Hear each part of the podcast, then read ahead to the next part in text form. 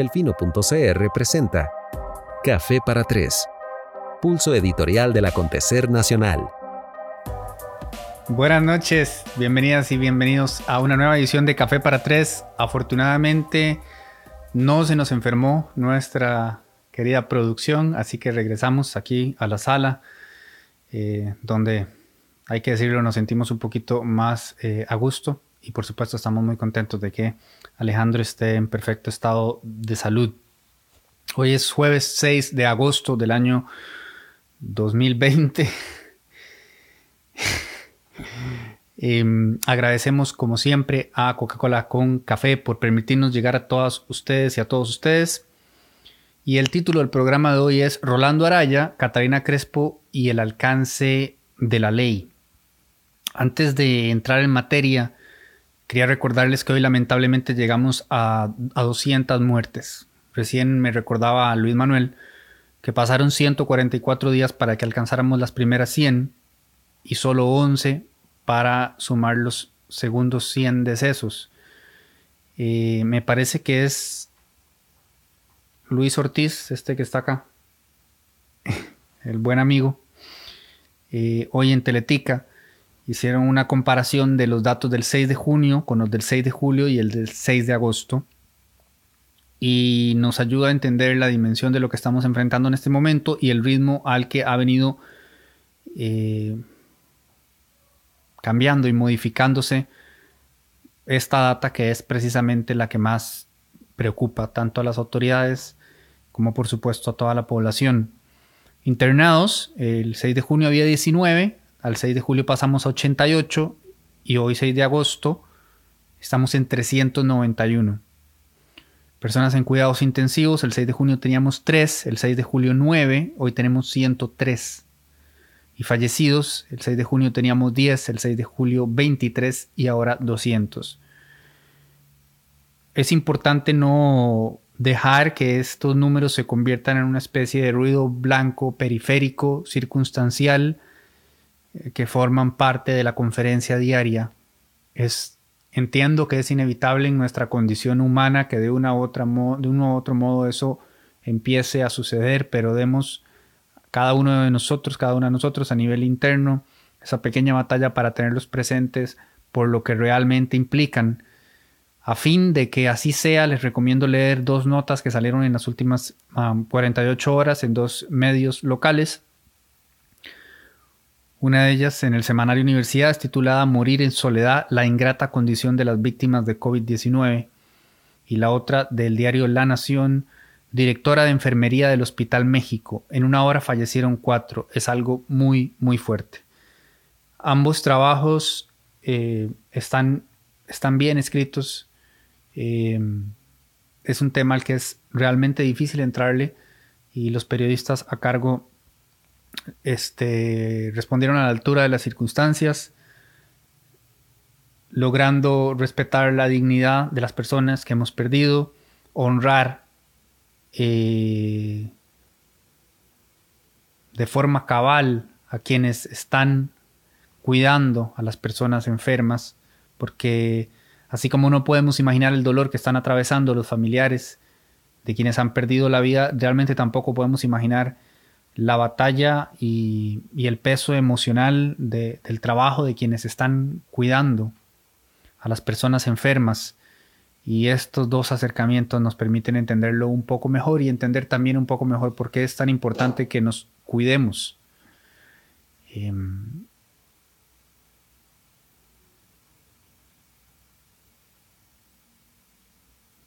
producción me vuelve a ver cuando hago silencios como ese. Pero bueno, no voy a resaltar lo obvio. Los voy a dejar con esa idea para cerrar ese punto inicial y pasamos eh, de lleno al, tema que quiero abordar hoy. Em, a lo largo de todo esto que estamos viviendo, de la pandemia, de la crisis, de la emergencia, este, hemos hecho un constante llamado desde el mejor de los lugares a tratar de ponerle una pausa a las diferencias este, usuales y a los y a las panderetas, digamos, clásicas que cada quien tiene de su distinto sector para defender sus distintas ideologías. Y ese llamado, evidentemente, ha fracasado. Eh, soy el primero en aceptarlo. Eh, lejos de, este, hemos visto los mismos escenarios de circo político usuales. Por supuesto que han habido este, funcionarios, funcionarias, autoridades e instituciones eh, que de una u otra manera se han comportado a la altura de las circunstancias, pero el espectro político costarricense ha venido comportándose más o menos igual a como siempre lo hace. Y como lo hace siempre, como si siempre estuviéramos en campaña. Yo no sé si habrá que algún día inventarnos una reforma que extienda el periodo de, eh, gobierno, con tal de que no pareciera que, que, este país estuviera eh, atrapado en un loop de elecciones todo el tiempo, este, donde los me perdona la palabra, nefastos colores de los partidos políticos parecieran ser los que más importan, incluso en una situación como esta. Entonces eso genera mucho ruido y cuando la población está tan ansiosa y tan angustiada con razones de tanto peso, eh, es agotador. Y y me parece a mí que es negligente e irresponsable. No puedo dejar de hacer el llamado una vez más a que por favor le bajemos a eso, pero sé que una vez más será ignorado. Entonces voy a tratar de ilustrar cómo nosotros desde la población, desde la ciudadanía, podemos no prestarnos para ese juego, eh, porque si no nada más estamos aportando a ese ya eh, ruido preexistente y, magnificándolo, ¿verdad? Eh, se convierte en un ruido ensordecedor y no se puede avanzar. Y ahora sí que no hay tiempo que perder. Así que hoy quería hablarles de, y lo tengo acá escrito y sé que algunos me van a decir, nos gusta más cuando no es escrito y siempre es no escrito, solo fue escrito un par de veces, hoy es una de ellas. El, es lo más apropiado, ya verán, por el, por el trasfondo del tema es lo más apropiado. Igual yo lo voy a, soltar de forma espontánea. Deja de burlarte, tener más respeto por la autoridad. la idea central es que las opiniones eh, son políticas. El grueso de las opiniones lo son. Todo es ideológico. Todo es ideológico. Hasta la ciencia. Ese es un tema interesantísimo y otro día lo abordamos. Las opiniones son inherentemente políticas. La ley, en la mejor de sus expresiones, en la más alta de sus manifestaciones, no debería de ser. No me, no me manden no me manden la cajita blanca. Yo sé que en buena medida el brazo político está metido en el brazo judicial, por así decirlo. Eh, todo es político, sí.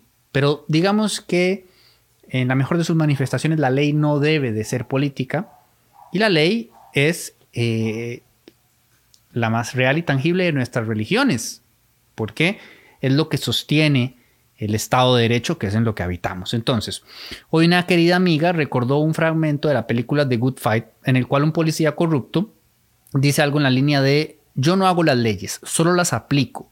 Si no le gustan las leyes, entonces involúcrese y haga algo por cambiarlas. Es curioso que sea un policía corrupto el que diga esto porque es básicamente este, la principal motivación de este emprendimiento, de este medio de comunicación, que la gente se involucre, porque realmente creemos que cuando la gente se involucra es cuando se logra el cambio. Y lo que dice este personaje, pues es cierto, la ley es la ley, si no nos gusta, podemos cambiarla. Esa es una de las virtudes que tiene la ley, ¿verdad? No, no es absoluta. Eh, va modificándose y adaptándose a sus tiempos. Y me acuerdo en mis años mozos de derecho ver infinitos ejemplos divertidísimos de legislación que tenía 100 años y que seguía vigente. O sea, no sé, cómo había una, me acuerdo de las carretas y los bueyes y de cuánto podían tomar en la calle y no sé qué. Ejemplos como ese sobran eh, algunos se quedan pegados y nunca se, o sea, mueren por su cuenta, pero otros evolucionan y evolucionan en la medida en que nos involucramos y exigimos esos cambios. Entonces sí, parece que a veces olvidamos que lo que sostiene ese tamal mal amarrado que llamamos país es el Estado de Derecho, a su vez sustentado en el debido proceso, es decir, las reglas del juego que se supone, de nuevo, en el mejor de los ideales, son las mismas para todas las personas. Con frecuencia esas reglas pueden ser absurdas, pero siguen siendo las reglas y como bien recordó el policía, hasta que no hagamos lo necesario para cambiarlas, pues toca adaptarse a ellas. Esto resulta especialmente valioso a la luz de cuatro recientes polémicas que estoy por abordar e ilustrar. Suele suceder que frente al tema del momento olvidamos aquello del Estado de Derecho y opinamos desde la ideología y la subjetividad, esperando un desenlace de los hechos que complazca nuestro punto de vista. Un ejemplo sencillo es el propio Otto Guevara, que entiende una cosa por libertad de expresión cuando se trata de los planificadores de la FEUCR y otra cuando se trata de Rolando Araya recomendando clorito de sodio. Pero, ojo, doy ese ejemplo porque es fácil de recordar para ustedes y gracioso para algunos otros, pero lo que hizo Otto no es un tema excepcional para nada. Todos hemos caído en eso en un momento u otro. Controlar el impulso ideológico, el sesgo y el prejuicio antes de emitir criterio en torno a algo que no entendemos o conocemos con propiedad es un mal colectivo, es una desgracia humana. Tener una posición, aunque sea desinformada e incorrecta, se convierte a veces en nuestra propia identidad y por eso nos cuesta tanto ampliar la perspectiva y ver la foto grande. Se nos olvida además el sano derecho que tenemos a no opinar y el noble deber que tenemos o deberíamos de tener a informarnos antes de hacerlo. Entonces, veamos estos cuatro ejemplos. Voy a hablarles de los datos de salud de Rolando Araya, de Catalina Crespo y de las famosas mascarillas de la Caja Costarricense de Seguro Social. Datos de salud, muy breve. Ustedes pueden tener su propia opinión en torno a si salud debía o no brindar la información pública que los medios estaban pidiendo y que salud no estaba entregando. Comentarán en torno a si esa información va a servir de algo, si los medios la van a entender, si la gente la va a entender después de que los medios la eh, presenten, etcétera, etcétera, etcétera. Nada de eso realmente importa. Digo, podemos tener esa conversación y es interesante, pero realmente no importa. a nivel de fondo, no importa. Porque lo que importa es la ley y la ley lo que dice es que esa información es pública y hay que entregarla y por eso el medio de interferencia fue a la sala constitucional y por eso la sala constitucional le dio la razón.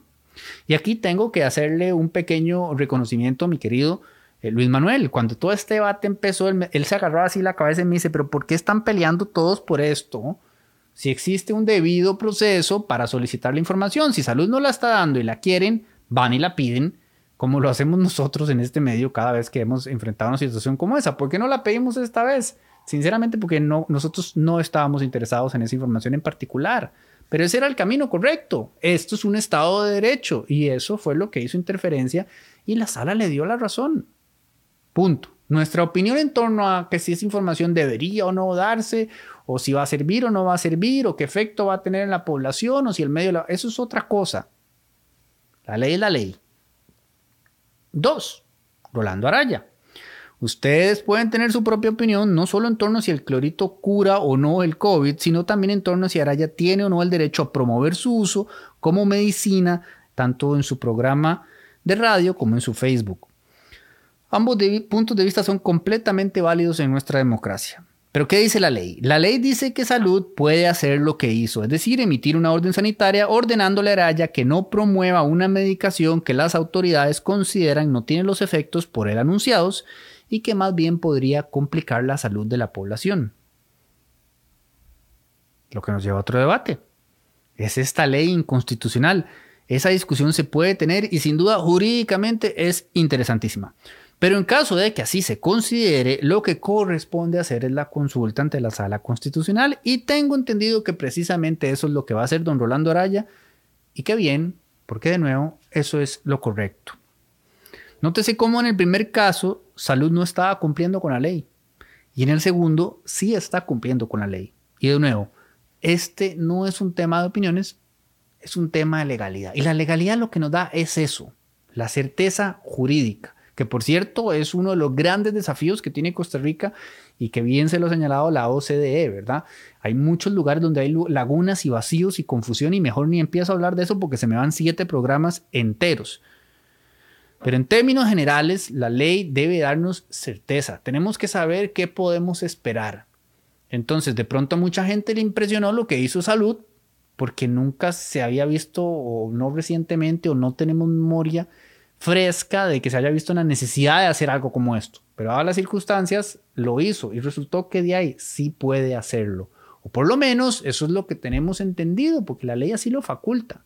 Ya veremos después si la sala constitucional pasa a estudiarlo y termina determinando que eh, ahí en, en, la escala de los derechos constitucionales, libertad de expresión, salud, etcétera, etcétera, se lo voy a dejar a la sala, que es la que tiene que definirlo. Pero por ahora, salud actuó a derecho. Diga lo que diga Raimundo y todo el mundo. Vamos con uno que es de lejos el más complicado y el que tiene más matices, quizás incluso el más interesante, que es el de Catalina Crespo. Si hablamos de casos que se politizan, este es el ejemplo perfecto. La discusión en redes se aleja por completo de los hechos y pareciera reducirse a un circo político en el que Crespo de pronto se supone que es la kriptonita eh, del PAC.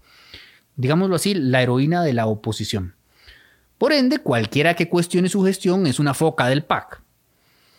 Pero esta narrativa en realidad es ridícula porque no podría estar más lejos de la verdad. La propia oposición en el Congreso ha pedido la renuncia de la jerarca. Crespo no es la ficha de la oposición. Y si lo fuera, o si la oposición así lo hubiese deseado inicialmente, lo, que sí es, digamos, factible, definitivamente no estuvo para ellos a la altura de las eh, circunstancias. Entonces, vean cómo el tema se politizó tanto que ha perdido hasta el sentido común y su nexo con la realidad y con los hechos, que es de lo que podemos eh, hablar. Crespo no está enfrentada con el PAC. Crespo está enfrentada con todo el mundo, sin ir muy lejos, con más de 80 de los empleados de la Defensoría que mandaron la carta de ayer y con más del 80% de los diputados. Otra cosa es que cualquiera de ustedes considere notable y lo hable su gestión, eso es completamente válido, de nuevo, yo solo estoy hablando de los hechos, no de las subjetividades. O sea, aquí podemos tener una conversación riquísima con, unas, este, unos cafecitos y unas rosquillas en torno a si ella lo está haciendo bien o lo está haciendo mal y cada quien tendrá su criterio y eso es perfectamente válido. Pero si nos remitimos a los hechos, la narrativa tiene que estar apegada a lo que realmente pasó, a lo que está pasando y a lo que está documentado. Y en este caso, que ha pasado tanto, hay harta documentación de cuáles son las posiciones de los distintos jugadores eh, sobre el tablero. Ahora bien, más allá de lo que opinemos en torno a si ha sido una buena o mala defensora, pues vamos a la legalidad. La noticia de esta semana ha sido la modificación que ya hizo el reglamento interno de la Defensoría a fin de desarmar y desarticular el Consejo de Directores, removiendo a los actuales integrantes, reintegrantes y replanteando sus funciones. Una vez más, todo el mundo puede opinar en torno a si eso está bien o está mal. El tema no es ese, el tema es ¿Puede hacer la defensora lo que hizo? ¿Y qué fue lo que hizo? Bueno, en resumen, agarró el consejo de directores que han puesto, digamos, eh, por distintos directores de distintas áreas de la defensoría y y dijo, eh, no más, ustedes dejan de existir, la figura se va a mantener, pero va a operar de una forma muy distinta, no va a tener las mismas facultades, no va a tener los mismos este, alcance, las mismas responsabilidades, va a ser un ente este, casi que decorativo, eh, consultivo, y yo voy a determinar quién, este, quién lo va a conformar. Entonces, ¿puede o no puede hacer esto? Todo parece indicar que sí. Otra cosa es si la forma en que lo hizo es la correcta, pero de primera entrada ella tiene la potestad de hacer lo que hizo. ¿Ok? Otra cosa también es que opinamos cada uno de nosotros de eso que hizo. Entonces, aunque yo trabajé dos años pegado a un escritorio precisamente en esa rama del derecho, disto de ser un experto en derecho administrativo, así que no me voy a animar a ofrecerles una respuesta definitiva. En principio todo parece estar a derecho y ya como ya dije, guste o no la decisión, todo indica que ella puede tomarla si así lo desea y vaya que lo deseaba. Como, como decía recién, otra cosa es que esa argumentación, la que ella dio para tomar esa decisión, se sostenga. Ella dijo que pretendía emular el sistema del Consejo Consultivo de la Contraloría General de la República. Y vean ustedes lo que pasó hoy. Sale la, la Contraloría a decir, suave un toque, nosotros no sugerimos eso. Y es que es muy curioso porque doña Catalina, este, y, y abro paréntesis, es una mujer muy, muy, muy, muy inteligente. Muy, muy inteligente. Cierro paréntesis. Doña Catalina lo que hizo fue mandar una carta a doña Marta, la Contralora. Mire cómo funciona el consejo que ustedes tienen ahí en la Contraloría. Y, la Contralora le contesta, de funciona así, así, así. Y ella dice, me gusta eso. Me gusta eso, lo voy a aplicar aquí. y entonces esa fue la justificación que dio, que ella quiere que funcione como el de la Contraloría. Y entonces ahora la Contraloría sale a decir, como a un toque, nosotros, eh, primero no tenemos ninguna injerencia eh, no está dentro de nuestros alcances, no podemos sugerir ni opinar ni nada, simplemente dijimos cómo funcionaba el nuestro. También hay que señalar que esas consultas que hizo Crespo a la Contraloría para averiguar cómo funcionaba su consejo, ella las hizo de carácter confidencial y eso en principio tampoco se sostiene. Es contrario a la publicidad de los actos públicos, pues en esos comunicados no existía información sostenible ni datos personales. De nuevo, la ley es la ley. Y el hecho de que la defensora haya hecho uso y costumbre de hacer confidenciales cualquier cantidad de sus comunicaciones, porque tengo este, en buena fe que son varias, numerosas, decenas de comunicados que ha hecho confidenciales, no genera derecho. O sea, es que no funciona así. Existe regulación clara y precisa al respecto y toda comunicación confidencial tiene que estar debidamente fundamentada. Ahora, volviendo al criterio que sustenta la decisión de la defensora como acto público tiene ese criterio, tiene criterio técnico y jurídico que le sustente. ¿Es acorde al interés público esa decisión? De nuevo, de primera entrada, ni lo uno ni lo otro, pero eso le tocará demostrarlo a ella. Y yo siento que ella, este, percibo que ella está más que dispuesta a dar esa batalla. Eh, los elementos hasta ahora ofrecidos por ella para justificar eh, la decisión este, parecieran carecer de ese, de ese sustento, ¿verdad? Es más, el criterio jurídico dudo que lo tenga porque lo tendría que haber pedido a lo interno y dudo que se lo hubiesen dado. Entonces, esa discusión está en pie, pero debe estar en pie dentro de los alcances de la legalidad.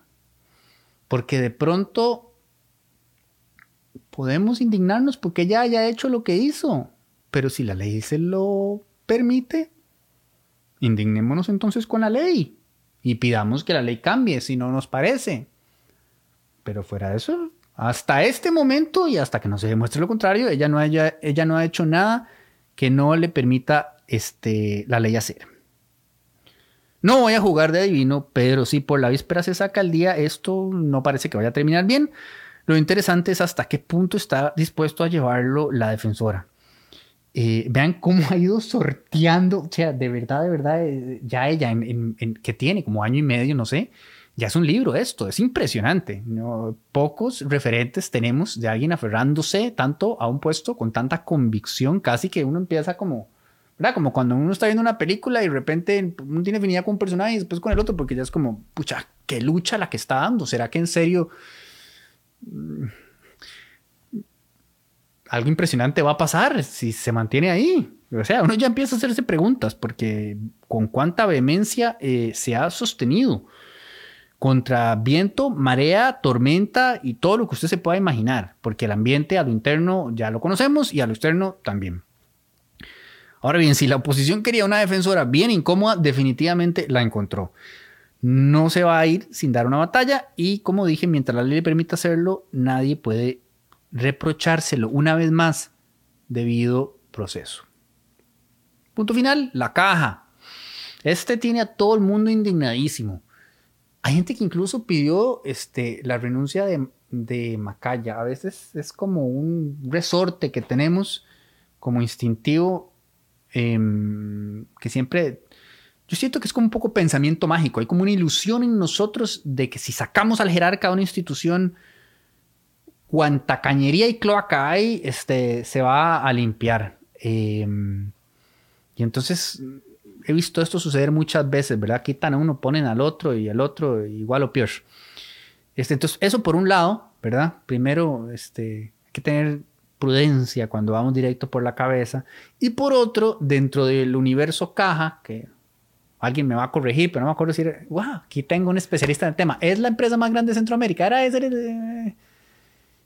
Alguien decía que oh, la segunda empresa, la primera empresa. No, gracias. Este estuvo 10 años en la caja y no me puede dar ese dato. Bueno, es un monstruo. Es inmensa. Tiene cualquier cantidad de empleados. 50 y algo mil, dice este. Este. Mm, vamos a creerle. Bueno, ¿el más grande de qué? ¿Ves? La institución más grande de Costa Rica. ¿Y el MEP? ¿Y el MEP? Más. Muchísimo más. No. Bueno, ya hice el ridículo. También que iba al programa ya hice el, y ya hice el ridículo por no manejar esos datos así. Este, el tema es que es gigante.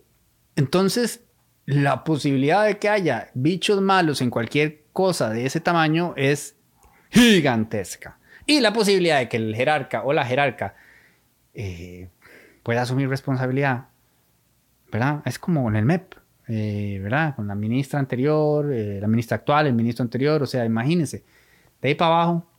Entonces, ¿verdad? Es un poco pensamiento mágico que la primera reacción sea fuera Macaya. Y segundo, ni siquiera estamos entendiendo los alcances de lo que está pasando. Y ojo, esto no es una defensa de Macaya, esto es una defensa nuevamente del Estado de Derecho, eh, de la ley es la ley y del sentido común y de no dejarnos llevar por el higadazo. Porque créanme, yo también cuando vi esa nota dije, ma, es que no puede ser, somos, somos mandados a hacer. O sea, es que era impresionante. Cada dato que daba la nota era más impresionante que el otro. El tema es, era ilegal. Eso es lo que realmente importa. Resulta que, en su gran mayoría, no. Paso a explicarles. Todo el mundo pegó el brinco porque dos proveedores cerraron contratos de millones de dólares con la caja y resultó que ninguno de los dos tenía experiencia trabajando con dispositivos médicos ni había ganado concursos anteriores con la institución antes. Entonces digamos que eso ya es como Resulta además que una es periodista y el otro contador público. Y entonces ahí yo, yo hasta sentí como un calorcito porque dije, va, es como una historia bonita de superación. Eso quiere decir que cualquier perico de los palotes, como usted o como yo, que somos más X, con un trabajo X y un salario X, un buen día podríamos resultar siendo proveedores de la caja por contratos de millones de dólares. Eso podría pasar, Alejandro. Por supuesto que no estoy, este, no conozco ninguna de las situaciones de ninguno de los dos oferentes y sobre todo lo que estoy tratando de explicar están completamente a derecho. Si por vueltas de la vida resultó que ellos tienen acceso a este tipo de proveedores y tenían el conocimiento, porque es que a mí me dicen SICOP y ya me explotó el cerebro, o sea, yo no sabría ni por dónde empezar una licitación. Pero si saben cómo hacerlo, si conocen los protocolos, si conocen la ley, si tienen la asesoría, si tienen los contactos y pueden gestionar lo que la caja necesita, están en todo su derecho de proponer, de hacer su oferta. Y eso fue lo que ambos hicieron. Ahora bien, a los elementos ya comentados hay que sumar lo también ya sabido. Ambos quedaron mal y no entregaron lo solicitado en la fecha solicitada. Obviamente yo sé que hay un resorte también que nos lleva a pensar, claro, los más que no tenían experiencia, eh, que nunca habían tenido contratos antes con la caja, quedaron mal. Sí, sí, yo sé, se ve súper mal, se ve súper mal, se ve muy mal, se ve muy mal. Pero la propia caja nos está diciendo, y la gente que tiene más experiencia y que está trabajando con las marcas reconocidas, eh, no nos podían asegurar las fechas, porque nadie puede asegurar fechas porque estamos en pandemia. Entonces aquí hubo una apuesta evidente, la caja entrelineado lo está diciendo, por el proveedor este, alternativo, el Wish. Es cuando Amazon está tan saturado que usted dice, voy a probar con Wish. El proveedor alternativo que te ofrecía este, un origen más extraño de este producto, pero el producto cumplía con los estándares que se requerían y además te daba el mejor precio. De yo imagino que la, salta, la caja lo que hizo fue un salto de fe. Ahora, hasta aquí, todo lo dicho, 100% legal. ¿Ok? Y si hubiera llegado eso a tiempo y lo que se recibió era lo que se pidió, pues no pasa nada. y la verdad es que está bien que cualquiera que pueda ofrecer un servicio tenga el derecho a, valga la redundancia, ofrecerlo.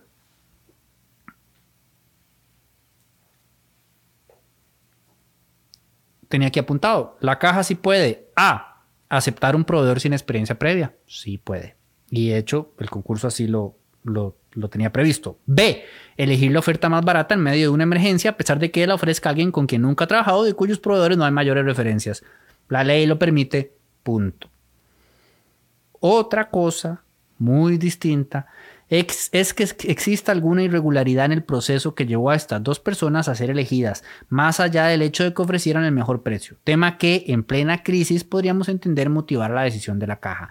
Y ahí es donde a mí me parece que el trabajo de Diego Bosque como periodista de la Nación es tan notable, es que él no se limitó a decir no tienen experiencia, no, nunca han trabajado con esto, su experiencia es en otros este, oficios, sino que hizo una nota muy bien elaborada donde además se encontró algunas, no las podemos llamar todavía irregularidades, pero algunas, este, algunos elementos más que cuestionables que llevan a, eh, a preguntarse qué tan legal fue ese debido proceso. Ven, ahí sí habría, porque el tema no es si tenían una experiencia, no, no, no, el tema es se les adjudicó con un debido proceso en igualdad de condiciones y sin mediara ningún tipo de interferencia externa, ni facilitación, ni ayuda. Esa es la discusión que este, tenemos que tener en este momento. Pues como les decía, se levantan serias dudas en torno a la legalidad del proceso de adjudicación. Perfectamente puede resultar que todo esté bien, pero con los elementos que han salido hasta ahora es claro que la caja tiene que rendir cuentas y demostrar a cabalidad que no se saltó un solo procedimiento y que de ninguna manera favoreció de forma particular a estas dos personas para que pudieran obtener el contrato. No basta con decir que no se ha perdido la plata, lo cual es cierto, lo que es cierto, no se ha perdido y que existen garantías y sanciones, lo que también es cierto, existen garantías y sanciones. La ley es la ley, ese es el mensaje del programa de hoy y hay que demostrar que se cumplió con ella, pero de nuevo, debido proceso este, no podemos saltar a conclusiones precipitadas. Sí tenemos todo el derecho a exigir respuestas y rendición de cuentas. Ese, bueno, me gustaría pensar que es parte del trabajo que tenemos nosotros como periodistas, la exigencia de rendición de cuentas. Eh, y no papaya, ¿verdad? No, no, no las habladas usuales, sino, no, bueno, un momento, aquí parece que hay un correo de este Mike que además tiene estos antecedentes que ya en otra ocasión había actuado de forma irregular, favoreciendo a una persona cercana a él y ahora vuelve y aparece y empuja a estos dos a última hora cuando inicialmente el criterio técnico era que no estaban a la altura. Eso es lo que hay que explicar. Que quizás, bueno, si no, el primer criterio técnico se equivocó porque se estimó que no estaba a la altura porque venía en, eh, en otro idioma la información, pero en realidad sí se facilita. Explíquenlo. Eso es lo que hay que explicar, que todo está derecho. Por lo demás, hasta ahora eh, no hay nada, o sea, es decir, se ha hecho lo que se tiene que hacer, se le pagó a la persona que ya trajo lo que trajo, eso es lo que se le ha pagado, se arregló con él para que trajera lo que hace falta, se le pagará cuando llegue lo que hace falta, lo que le hace falta pagar. Y parece que en el caso de la otra proveedora, pues no, ella no logró solventar el problema con eh, la compañía que le iba a facilitar los insumos y este, por esa razón la Contraloría autorizó a la caja a este, iniciar una nueva contratación con algún otro proveedor, evidentemente, para este, suplir ese faltante de mascarillas, porque el, dato, ya no me acuerdo cuántas eran por semana, 800 mil, era una locura de mascarillas que están editando la caja es altísimo. Entonces, bueno, lo que procuraba y lo que quería, esperaba lograr con estos cuatro casos era ilustrarles este, la importancia de recordar que, bueno, hay un principio este, de legalidad y que vivimos en un Estado de Derecho Em, y que ojo ahí, en la administración pública, este, eh, el funcionario público puede hacer todo aquello que la ley le permita. Eh, y creo que el cambio en el caso del ciudadano, uno puede hacer todo aquello que la ley no me impida. Me hagas esa cara, vos no llevaste derecho privado. Eh. El punto es que doña Catarina lo que hizo, este, hasta donde podemos ver, y con los elementos que existen hasta este momento, lo puede hacer. Ahora, el tema es definir si lo hizo de acuerdo a derecho, si está el sustento adecuado. Eso yo creo que lo terminará de determinar en todo caso el Congreso, porque con toda seguridad harán la comisión, Dios mío, aquí vamos de nuevo, y ella tendrá que ir al Congreso y le harán estas preguntas y, todo el mundo estará ahí con un gran tarro de palomitas y veremos otro de esos streams de 2.000 personas pegadas a YouTube, como pocas veces sucede con las transmisiones de la Asamblea. Usualmente son cuatro gatos, uno de ellos es Lucho. Y fin del tema. Ha sido un verdadero gusto este, salirme un poco de la tónica usual de estos días, que la verdad han sido inmensamente pesados para todos y, para todas en el equipo. Eh, este ratito espero que lo hayan disfrutado tanto como lo disfruté yo, salirme un poco de eso eh, y, y, hablar de estas otras cosas que igualmente son importantes y que en la medida en que las tengamos presentes me parece que podemos ayudar a levantar la altura de la discusión esté dejando un poquito de lado todo ese tema de poner a cada quien en cada lugar, entendiendo siempre de dónde vienen las cosas, cómo se deben de tomar, ¿verdad? Este, para no participar de eso, para no entrar al lodazal. este, muchas gracias por su compañía, muchas gracias a Coca-Cola con café por patrocinar este espacio, por lo menos por un mes más, yo creo. Este, y a todas y a todos, desearles que pasen una muy buena noche. Nos leemos mañana en el reporte, nos escuchamos y vemos, si el Señor así lo permite, el jueves que viene a las 8 de la noche. Y la aclaración del MEP sí tiene más empleados que la caja. ¿Ves? Ah, pero no tantos más como yo hubiera esperado, sí. Bueno, ven, una vez más, Delfino CR no miente. Este, mm, gracias, de verdad, que estén muy bien. Eh, Curul en Llamas se graba mañana y se emitirá a partir del próximo sábado en todas sus plataformas de podcast favoritas. Mentira, no sé si este es gratuito. Hay uno al mes que es gratuito, ese está en todas las plataformas. Los demás son exclusivos para nuestros suscriptores de más, a quienes una vez más agradecemos también su apoyo y confianza. Que estén muy bien.